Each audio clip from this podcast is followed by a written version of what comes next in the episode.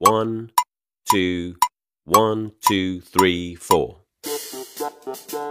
大社会，小新闻，新鲜事儿，天天说。朋友们，你们好，这里是天天说事儿，我是江南。最近啊，一篇名为《这块屏幕可能改变命运》的文章啊火了。这报道称呢。二百四十八所贫困地区的中学通过直播，跟随成都七中同步上课。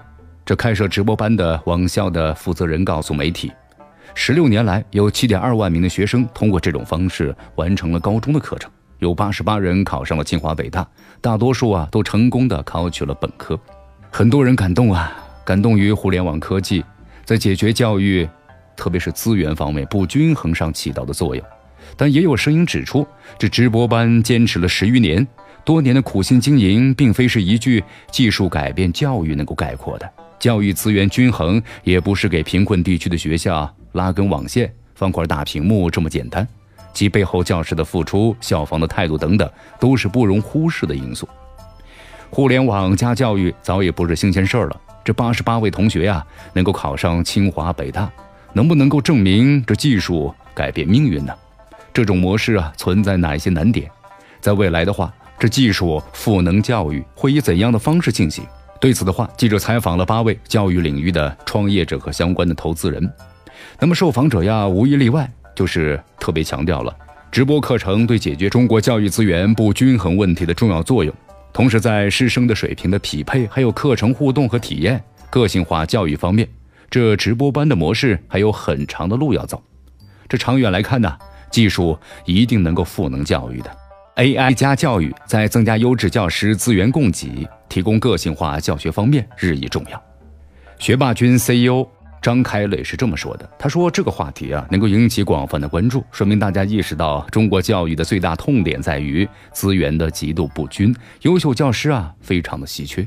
不管是直播课堂还是在线教育，都是借助呢技术的力量。”通过线上的方式打破时间和空间的局限性，逐步解决这个痛点。这个观点呢，也得到了松鼠 A A AI 智适应联合创始人周伟、校宝在线董事长兼 CEO 张义驰、作业盒子相关负责人的认可。这远程教育的价值啊，值得肯定。但就目前的发展程度来看呀，效果并不够欢欣鼓舞。多名受访者呢认为，这文中八十八人考上清北这个数据的参考价值呢，真不大。园丁创始人兼 CEO 王旭这么说：“一个县级地区本身清华北大的录取率就是百分之零点零八左右，在报道中的地区啊，上了直播课堂的录取率变成了百分之零点一二，这本身没有一个本质上的提高。不少远端的人都是把当地认为呢最优秀的学生啊聚集到一起去上这个课，那么其中呢也有概率的问题，这样的样本不足以证明直播课堂的价值。另外呢，他认为。”一起上课呀，会不会拖后发达地区上课的进度也值得思考。如果这样的教育公平是牺牲了一线的优质学生群体而达到的，这样的教育其实有问题。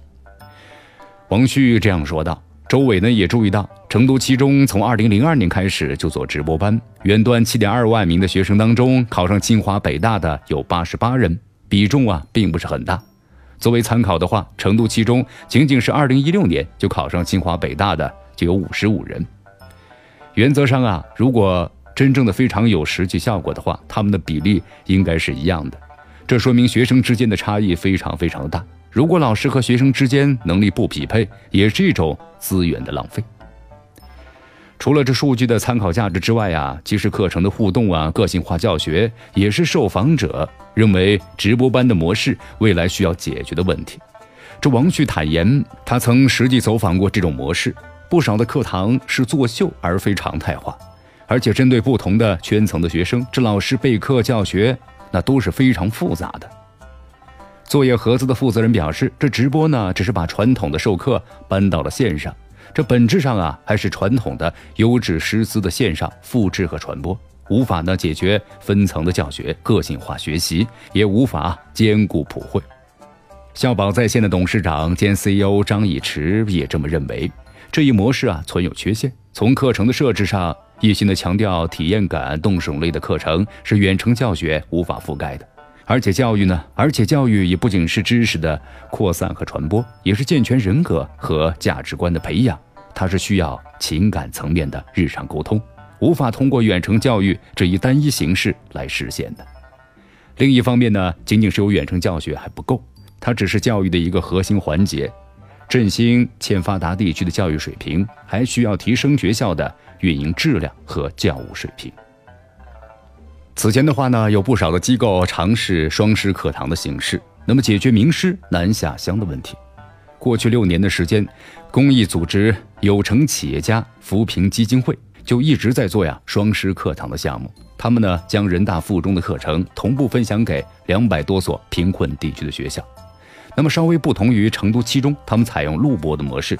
人大附中当天结束的课程，远端老师下载并提前观看剪辑，记下部分呢不适用于当地的内容。上课时直接快进，在互动提问环节，老师就暂停视频，请同学们回答问题，老师答疑解惑。配合硬件、互联网教师培训，远程教育的成本又很低，效果非常的好。国务院参事、有成企业家扶贫基金会的副理事长汤敏。这样说道：“使用了双师课堂之后，贫困地区的学生平均成绩提高了二十多分。那么现在这种模式呢，和技术本身是可以大范围的推广了，缺的是政策的支持和社会各界的接受。现在啊，这个分歧呢虽然是存在的，但是未来的话，教育要通过技术赋能来提高效率，是所有受访者的共识。”现在直播大课班的模式还是那千人一面，如果在未来能够加入人工智能，就能把它变成千人千面，把优质的教育资源和学生的能力相对应的个性化匹配，这样的话对学生的帮助会非常的大的。这里是天天说事儿，我是江南，咱们明天见。